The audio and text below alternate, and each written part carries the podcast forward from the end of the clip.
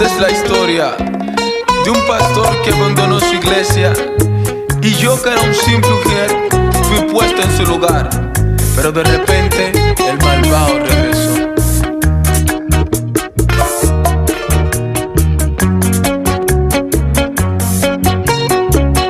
Me mandaron una carta a mi pastor y yo la recibí, no la quise leer porque allí comprendí que volví a ser mujer.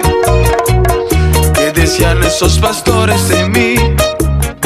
No te puedo decir, pero hay algo que sé.